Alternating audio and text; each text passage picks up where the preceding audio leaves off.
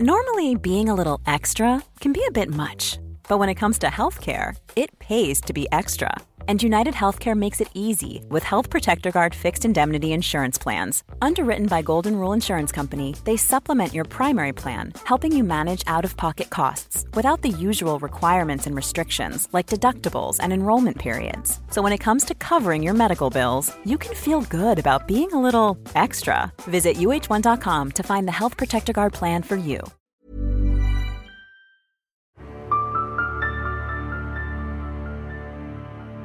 En 1935, un hombre aparentemente común y corriente se registró en una habitación de hotel, en la que los empleados del lugar lo vieron actuando de forma muy extraña. Hasta que unos días después, luego de raros sucesos, el hombre fue encontrado al borde de la muerte. Esta es la historia del cuarto 1046.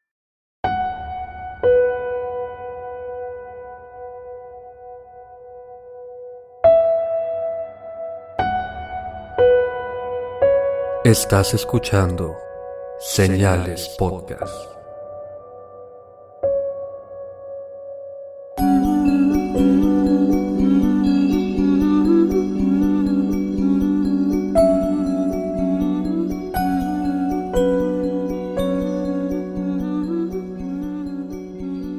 Buenas noches y gracias por acompañarnos en un nuevo Viernes Misterioso de Señales Podcast.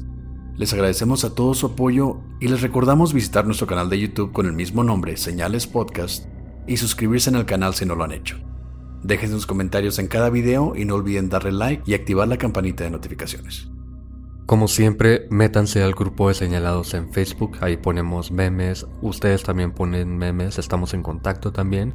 Y síganos en Instagram como Señales Podcast, obviamente. Yo también estoy en Instagram como pepe.perez.s y a mí me pueden encontrar como oscar.cenales. Así que síganos, mándenos lo que quieran, compartimos sus historias si nos mencionan. Y en Twitter también estamos como Señales Podcast. Hey, I'm Ryan Reynolds. Recently, I asked Mint Mobile's legal team if big wireless companies are allowed to raise prices due to inflation. They said yes. And then when I asked if raising prices technically violates those onerous two year contracts, they said, What the f are you talking about, you insane Hollywood ass? So to recap, we're cutting the price of Mint Unlimited from $30 a month to just $15 a month. Give it a try at mintmobile.com slash switch. $45 upfront for three months plus taxes and fees. Promoting for new customers for limited time. Unlimited more than 40 gigabytes per month. Slows. Full terms at mintmobile.com.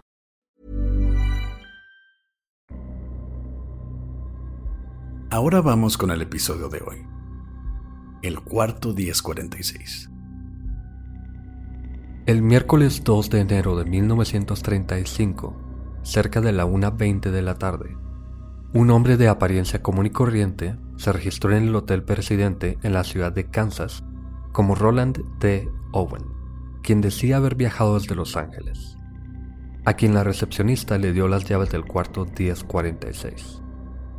Según los empleados, Roland aparentaba tener entre 20 y 35 años, de cabello castaño, con una cicatriz en la cabeza que más que cicatriz era como un parche de quemadura muy grande, muy notable, arriba de la oreja.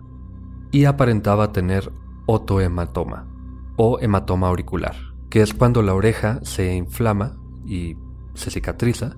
Le pasa mucho a los boxeadores o a alguien que le den un golpe en la oreja. Básicamente se inflama y no vuelve a su estado original a menos de que tengan cirugía o algo así. Así que pudo haber estado en una pelea o algo parecido. De hecho, el, nombre más común para este tipo de lesión es el de oreja de coliflor. Ese, como menciona Pepe, es muy común entre los deportistas, ya sea boxeadores, peleadores de, de artes marciales mixtas, etc. Sí, es algo muy característico de esta gente y es algo que salta a la vista muy rápido. Pero aparte de las visibles lesiones, Roland vestía elegante y hasta traía una gabardina negra. Luego de registrarse, uno de los botones del hotel, o uno de estos ayudantes que cargan tus cosas, tus maletas y todo esto, llamado Randolph Probst, lo acompañó hasta la puerta de su habitación. Aunque tuvo muy presente que el hombre no llevaba equipaje con el que ayudarle realmente y que al parecer solamente llevaba un peine y cepillo y pasta dentales. Probablemente no se ganó una propina, pero le dijo dónde estaba el cuarto. Yo solo por la propina, Pepe, sí me llevo el cepillo.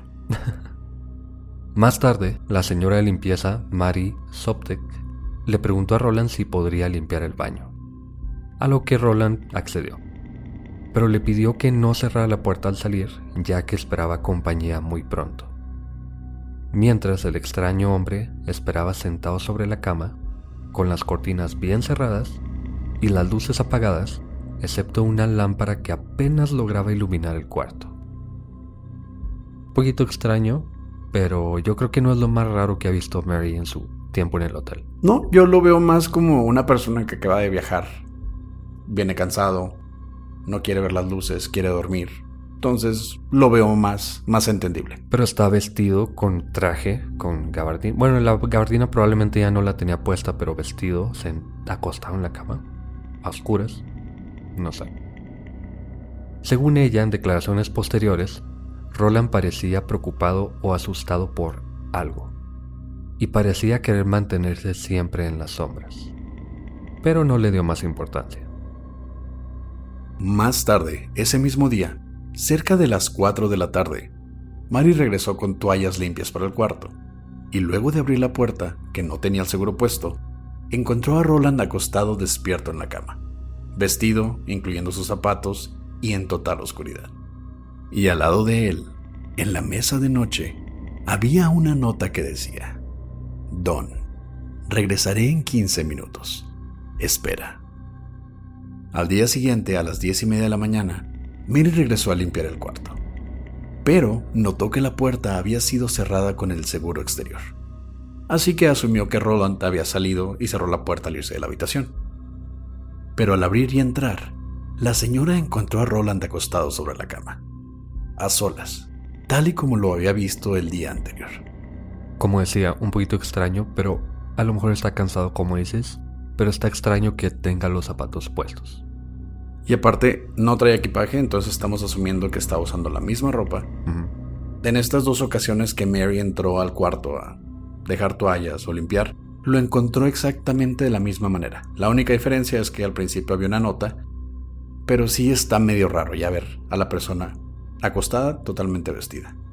Por cierto, qué molesta, señora. Yo sé que es su trabajo, pero no es necesario una toalla limpia cada día, ni en un hotel tampoco.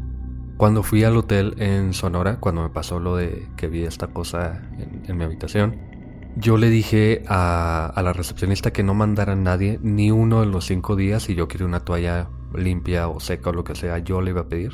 Jamás lo hice. Una toalla es suficiente para, un, para cinco días.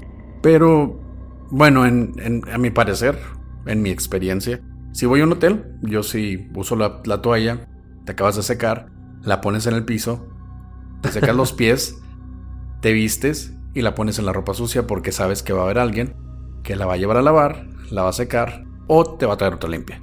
Se me hace un desperdicio de recursos, pero bueno, yo la pongo a secar en cerca de la ventana o algo. Pero supongo que tú no la pones en el piso. No, no. Esa es la diferencia, requería. Pero yo creo que jamás se metió a bañar porque tenía la misma ropa. ¿Volverte a poner la misma ropa? Pues si no traes más. Bueno. los calzones en, en la regadera y los cuelgas. ok. Después de ver esto, Mary intentó simplemente ignorarlo y continuar con su trabajo. Y unos minutos después timbró el teléfono de la habitación. Según Mary, Roland contestó y luego de escuchar una voz en la línea, Roland dijo, no, Don. Ya comí mi desayuno, no quiero salir. En fin, Mary se fue luego de limpiar el cuarto. El jabón o algo limpió, no sé por qué quería limpiar tanto. Pues por eso les pagan y aparte, vamos a ser sinceros, tenía esa, esa espinita, le daba curiosidad saber qué estaba haciendo este señor tan raro. Tal vez. Y para las 4 de la tarde, regresó de nuevo con toallas limpias, pero al acercarse a la puerta, pudo escuchar dos voces masculinas dentro de la habitación, al parecer discutiendo. Aún así, Mary tocó la puerta, momento en que la otra voz, de tono fuerte, preguntó, ¿Quién es? Mary explicó que era la señora de la limpieza con toallas limpias, a lo que la voz respondió, no necesitamos toallas, aun cuando no habían toallas en la habitación. Pero Mary decidió dejarlos en paz. Para este momento no lo dicen explícitamente, pero como que las personas piensan que era un tipo de amante o un tipo de amigo íntimo.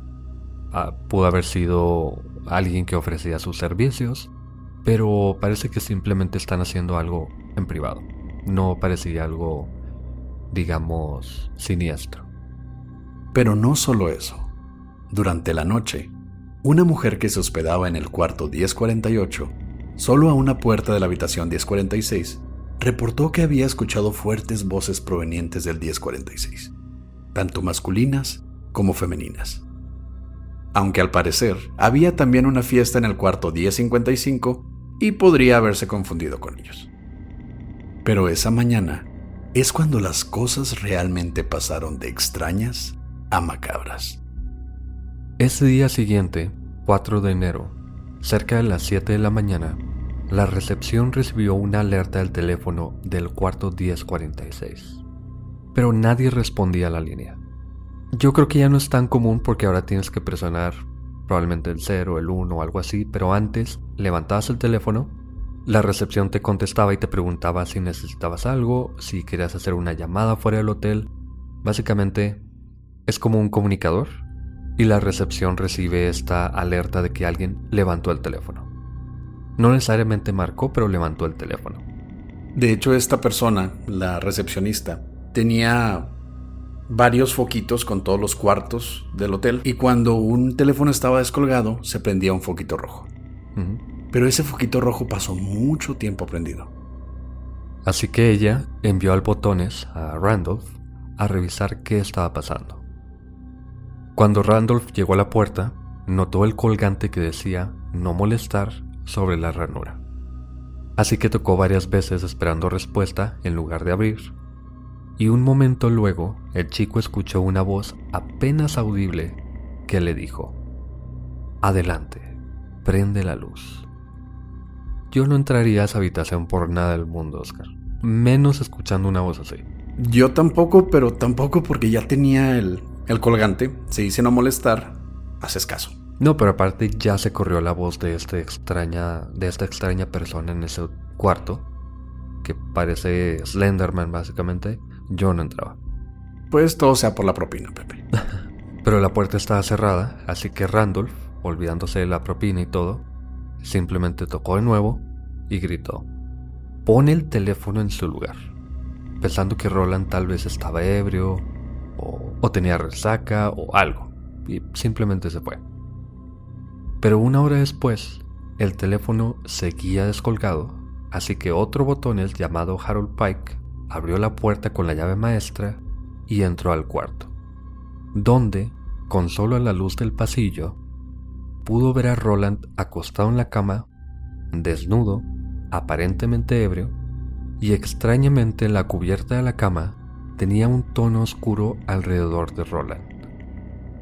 Pero Harold simplemente tomó el teléfono, que encontró tirado en el suelo, lo puso en su lugar y salió del cuarto. Unas horas más tarde, entre las 10 y media y 10.45, la recepcionista de nuevo recibió alerta del teléfono. Así que envió a Randolph, el primer botones, a revisar qué estaba pasando. El chico entró a la habitación pero esta vez la cama estaba vacía. Así que tomó el teléfono, lo puso en su lugar y abrió las cortinas. Fue en ese momento en que descubrió manchas de sangre en las cobijas y almohadas de la cama, en las paredes y en el suelo de la habitación. La puerta del baño estaba semiabierta, así que Randolph investigó dentro.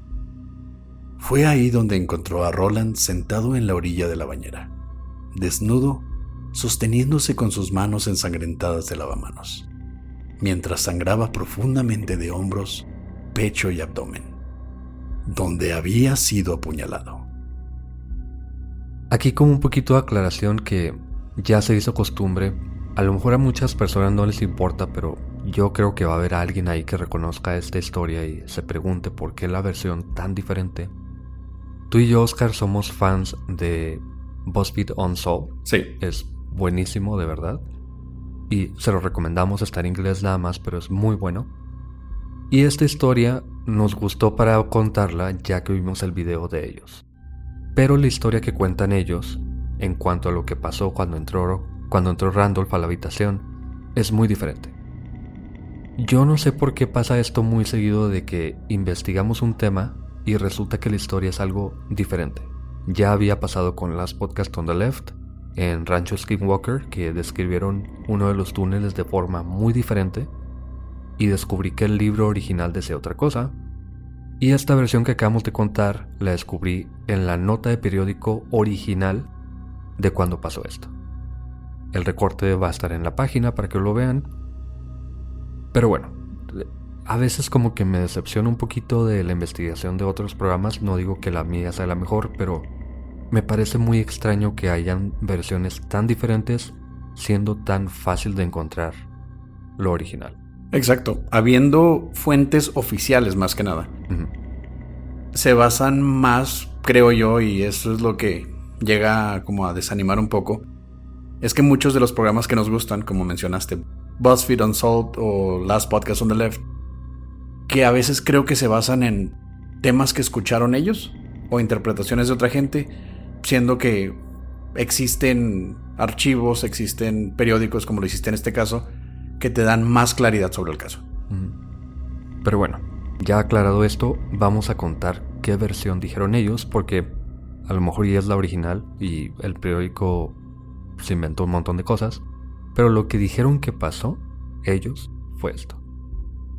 Cuando el botones abrió la puerta, se encontró a Roland a medio metro de ella sobre sus rodillas y codos, sosteniendo su cabeza sangrante con las manos. Randolph prendió la luz, momento en que descubrió manchas de sangre en las paredes del cuarto, la cama y el baño. El chico estaba tan asustado que simplemente cerró la puerta y corrió a la recepción donde reportó la escena. Es un poquito más sorprendente toparte con una persona en cuclillas sangrando. Entiendo por qué lo hicieron, pero bueno, esta es otra versión, digamos. También cabe mencionar que este es un caso bastante enigmático, entonces puede que haya todavía más versiones que no hayamos encontrado que anden rondando por ahí. ¿Mm? Como sea, el chico encontró a Roland sangrando. Y luego... Unas horas después, la policía subió a la habitación, donde encontraron a Roland atado del cuello, muñecas y tobillos y tenía marcas de haber sido torturado. Su cráneo tenía varias fracturas, además de haber sido apuñalado en el pecho en varias ocasiones, tanto que uno de sus pulmones había sido perforado. Aunque, sorprendentemente, Roland seguía vivo. Los oficiales intentaron cuestionar a Roland mientras seguía consciente, pero aunque apenas podía hablar, al preguntarle si alguien más había estado en la habitación con él, simplemente respondió, nadie.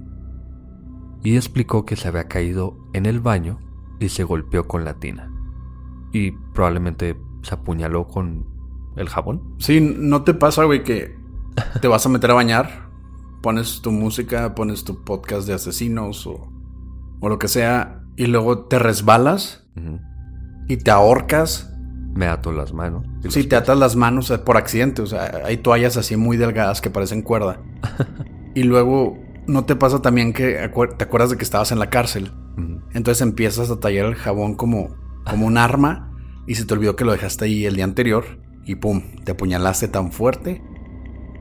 Güey, me caga bañarme cuando no hay luz. y como Roland no dijo más, además de estar al borde de la muerte, la ambulancia lo trasladó al hospital más cercano, en donde los doctores dijeron que sus heridas parecían haber sido causadas entre 6 y 7 horas antes de descubrirlo. Tiempo antes de que Harold lo viera desnudo en la cama esa mañana, o cuando le dijo a Randolph que entrara y prendiera la luz, antes de todo lo que pasó con los botones, básicamente. Como sea, Roland fue declarado muerto la madrugada de esa noche, 5 de enero, después de entrar en coma casi inmediatamente después de ser trasladado. La policía descartó suicidio casi de inmediato, ya que las pertenencias de Roland, incluyendo su ropa y la llave del cuarto, nunca fueron encontradas. y pensaron que obviamente otra persona se las había llevado.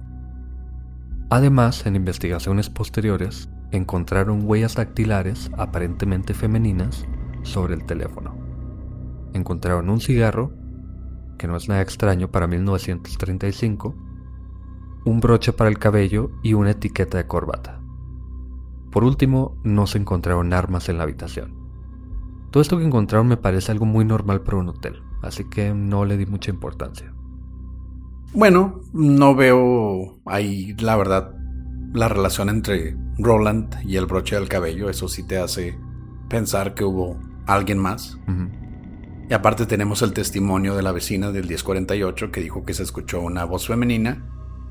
Y tenemos el testimonio de Mary, la que limpiaba, la que dejaba las toallas que posiblemente ibas a odiar tú, diciendo que había otra persona que le había contestado que no querían toallas. Entonces ya sabemos que hubo gente fuera. Roland nunca salió del cuarto, de acuerdo a lo que dice la investigación, y cuando entró solo llevaba peine, cepillo de dientes y pasta dental. Y su ropa que ya no estaba. Sí, entonces cigarro, broche para el cabello y etiqueta de corbata, pues sí te hacen pensar que hubo algo externo ahí. No creo. Estoy de acuerdo que había alguien más, pero creo que estos artículos no tienen nada que ver. Eso es lo que pienso. Más frustrante aún, las autoridades tanto de Kansas, donde estaba el hotel, ni en Los Ángeles, de donde dijo Roland que venía, encontraron algún registro de Roland T. Owen en sus sistemas, por lo que pensaron que había usado un nombre falso. Su cuerpo entonces, con la intención de ser identificado por el público, fue puesto en velación a féretro abierto en la funeraria Melody McGilly y se anunció en los periódicos el 3 de marzo que sería enterrado en unos días en una fosa común. Y esto enterrarlo en una fosa común sería si no lo identificaran, porque pues no había nadie que pagara por algo más. Pero una mujer llamó al periódico local y explicó que tenían información incorrecta. Que Roland Owen no sería enterrado en una tumba para pobretones, y que todo se había arreglado para su funeral. Unos minutos después, un hombre llamó a la funeraria y dijo, no quiero que entierren a Roland en una tumba para pobretones. Quiero que lo entierren en el cementerio Memorial Park. Así estará cerca de mi hermana. Qué expectiva gente, pero ok. Pues es que eso es algo muy común de los 1935. Bueno, también ahora si te enteras de que tu mamá la van a enterrar en una fosa común, ok, pero pues no tenían la culpa los de la funeraria de no saber quién era, de no tener dinero, de todo esto. Supongo, pero es Estados Unidos. Además, el hombre explicó que él, la mujer y Roland tuvieron una reunión en el cuarto, donde Roland rechazó a su prometida. Por último, dijo, las personas infieles siempre reciben lo que merecen, antes de prometer de nuevo pagar por el entierro. Y sí, la funeraria recibió un paquete anónimo de dinero envuelto en periódico, suficiente para darle a Roland, entre comillas, porque no sabemos su nombre real, su sepulcro. Además de arreglos florales pagados también anónimamente, aunque el arreglo llevaba una nota que decía, Te amo por siempre, firmado Luis.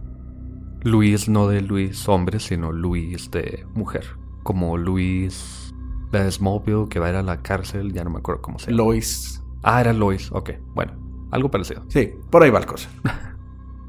y al funeral, solo asistieron detectives que actuaron como trabajadores del cementerio. Y por días vigilaron la tumba esperando visitantes. Pero nunca llegó nadie. Pobrecito Roland, güey. o quien sea que haya sido. Sí, bueno, le estamos llamando Roland porque es un nombre operativo, pero Qué feo que no haya nadie a tu funeral. Y que te bajen detectives, que no querían estar ahí probablemente. Pero al menos, aunque nadie haya ido a visitarte, no dejaron que te dejaran en la fosa común. Eso sí. Pagaron por florecitas, te pusieron una tumba chida. pero, al fin y al cabo... pero también te dijeron infiel, a alguien que no le importaba. ¿Cómo puede no importarte a alguien y luego pagar por su No, no, le dijeron a la de la funeraria o al de la funeraria que él era un infiel, que los infieles terminan pagando. ¿Para qué hacer eso? Estás hablando mal de un muerto. Güey, el chisme estaba buenísimo. Te apuesto que los de la funeraria estaban bien metidos en la historia. Eso sí.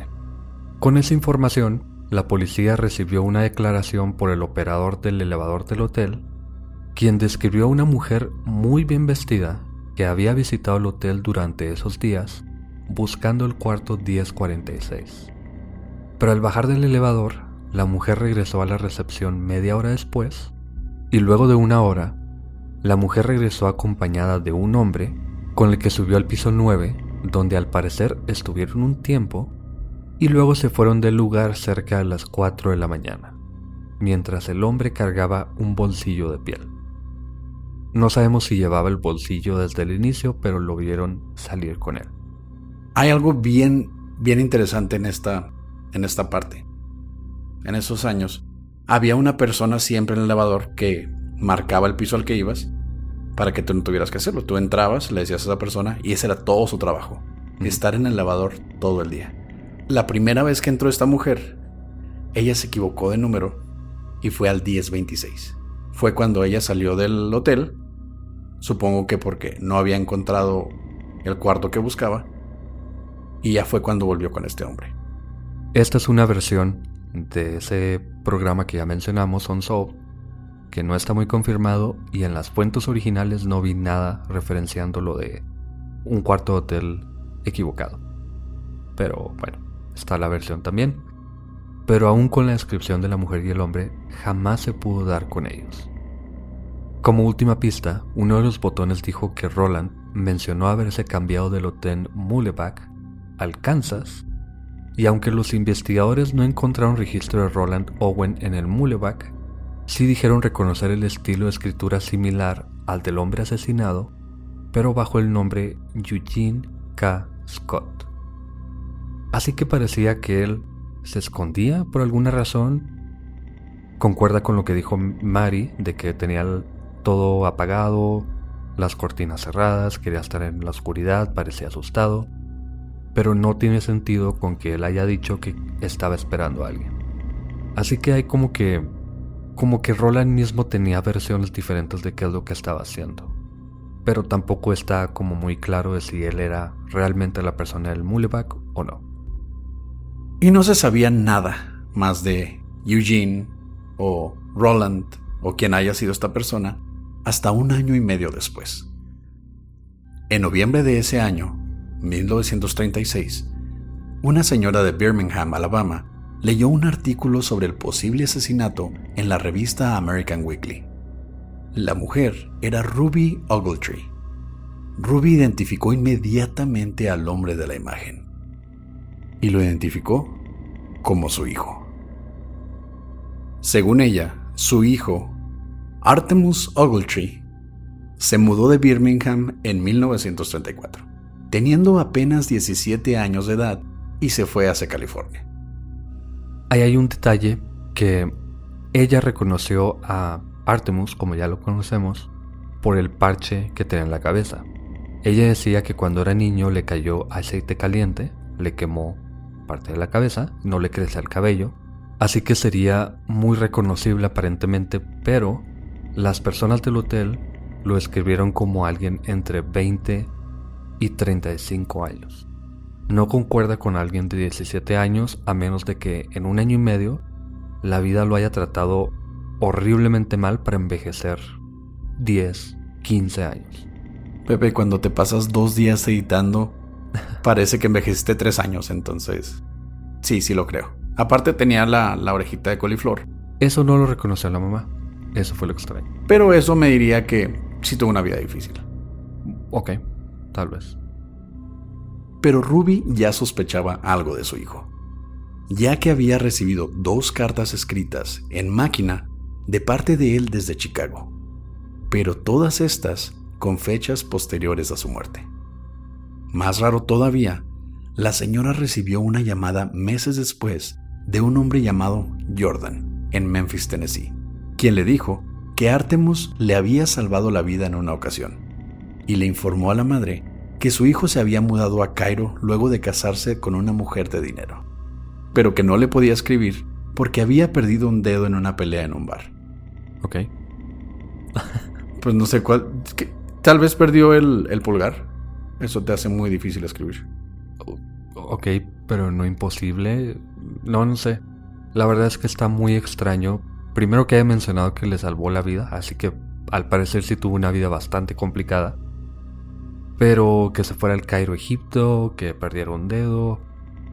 Eh, Aparte de que dice no le puede escribir porque perdió un dedo, ya habiendo ella recibido dos cartas a máquina de escribir, cosa que realmente sin un dedo sí puedes hacer.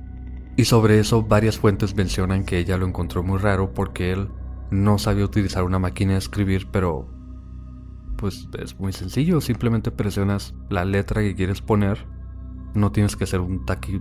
¿Cómo se dice? Taquimecanógrafo. Sí, un taquimecanógrafo. ¿Sabes por qué lo sé? Mm. Yo estuve en el taller de taquimecanografía en la secundaria. Ok. en fin, para entonces, los investigadores también habían descubierto que Artemus se había quedado en el Hotel San Regis, en Kansas, con otro hombre. Pero esto tampoco llevó a nada. Y otro hombre, decimos, un hombre acompañándolo, no que fuera alguien distinto a esta persona que probablemente estaba con él en el Hotel Kansas. Pero bueno, jamás se logró dar con ningún responsable o con pistas de lo que le pasó a Artemus. Aunque hace apenas unos años, un historiador local llamado John Horner escribió un artículo sobre el caso.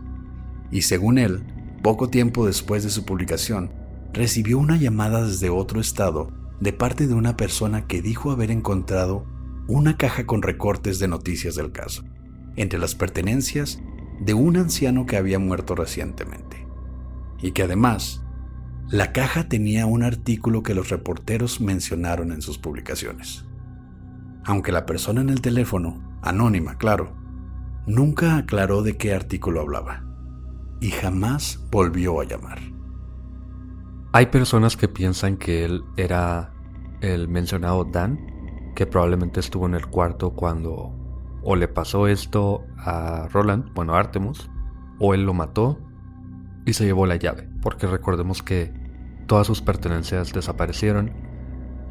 Pero no sabemos, simplemente no sabemos si fue, no sé, el peine, el cepillo de dientes, la corbata. El dedo. El dedo. No sabemos qué fue. Y esto sucedió, bueno, esta caja fue encontrada 70 años después de la muerte de Artemus. Así que coincide con una persona que pudo haber estado presente o que estuvo muy interesada en el caso por alguna razón y se quedó con algún artículo de Artemus. Pero queda la duda de qué pasó con Artemus. Bueno, murió, obviamente, pero ¿por qué? O se, se cayó en el baño y se, se, ató y se apuñaló solo con el jabón. Ya quedamos en eso, Pepe. Sí, pero hay personas que piensan que Don lo mató por esta llamada que aparentemente él, aunque no dio, no dio su nombre, él llamó a la funeraria y dijo esto de que los infieles pagan por lo que hacen y todo esto.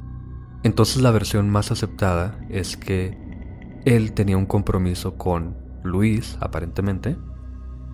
Luego Dan, que sería como su hermano o, alguien relacionado con Luis, fue al hotel, encaró a Artemus Artemus dijo ya no me quiero casar y aparentemente tenía un amorío con alguien más y en ese momento tanto Luis como Dan lo mataron. O Dan, a mi parecer, es la persona que visitaba a Artemus en el hotel y yo creo que ellos eran amantes. Por esta nota de Dan, regreso en 15 minutos, no creo que sea para alguien que estaba buscándolo para hacerle daño, sino alguien que lo estaba buscando para pasar tiempo con él. Sí, sobre todo por la llamada que escuchó Mary, donde dice claramente, no, Don, ya desayuné, no te preocupes. Y ya lo han visto en otro hotel con otro hombre, probablemente Dan. Así que hay una mezcla muy rara, pero al final creo que Luis era su prometida, Don era su amante, y la persona que llamó a la funeraria era otra persona, probablemente un amigo de Luis o algún familiar, que de todas maneras quiso darle cierto descanso, digamos, una, una tumba bonita, porque aparentemente Luis, y esto es especulación, estaba embarazada. Así que no podían enterrar al papá de su sobrino o el hijo de Luis al fin enterrado por ahí, nada más. Pero no se sabe, nada. Otra versión que no tuvo la aceptación de los medios, como pudo haberla tenido en estos tiempos, fue que en 1937 un hombre de Nueva York llamado Joseph Ogden fue arrestado luego de matar a uno de sus amigos e intentar llevar su cuerpo a Memphis, Tennessee. Durante la investigación, se descubrió que este hombre tenía varios seudónimos y que en 1934, antes de la muerte de Artemus, se había registrado en el hotel de Kansas City bajo el nombre Donald Kelso, en compañía de un tal Duncan Ogletree pero nunca se encontró más relación con Artemus. Que Donald obviamente es Don, Ogletree, tiene que ver con el hombre real, pero no se encuentra más conexión. Entonces ahí tenemos a Dan y a Artemus, posiblemente empezando sus fechorías desde 1934. Sí, yo creo que es muy forzada la relación, por eso no llegó a, a más. Por último, cuando investigó este caso, me metí a Reddit porque Reddit es mi página favorita. Encuentras, tu Biblia. Sí, encuentras de todo ahí. Y en los comentarios de varios posts o varios, eh, digamos, enlaces de esta historia, encontré dos comentarios muy buenos.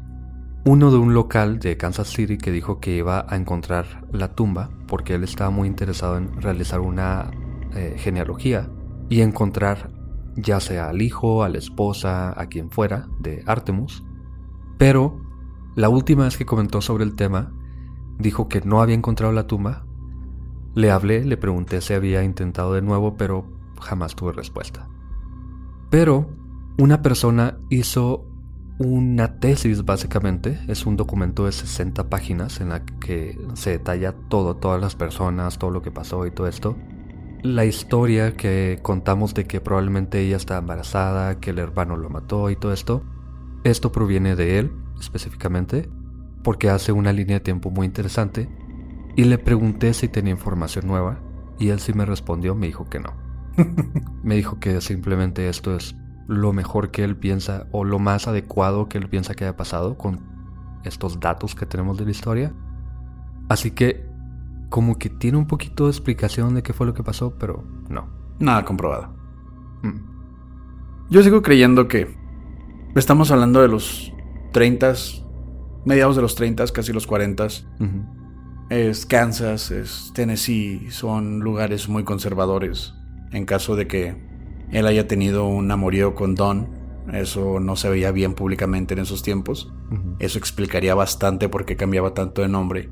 Y estando comprometido además. Sí, porque se sabe de muchos casos que tienen familias y su doble vida es tener a su pareja porque no han salido a la luz con su sexualidad por problemas de presión social, etc.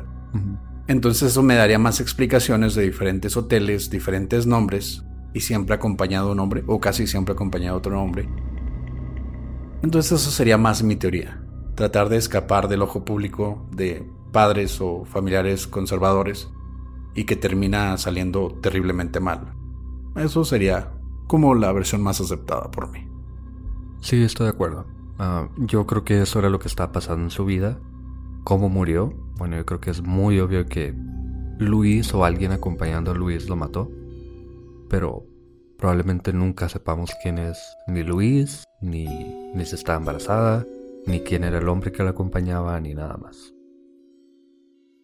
Gracias por escuchar Señales Podcast. Buenas noches.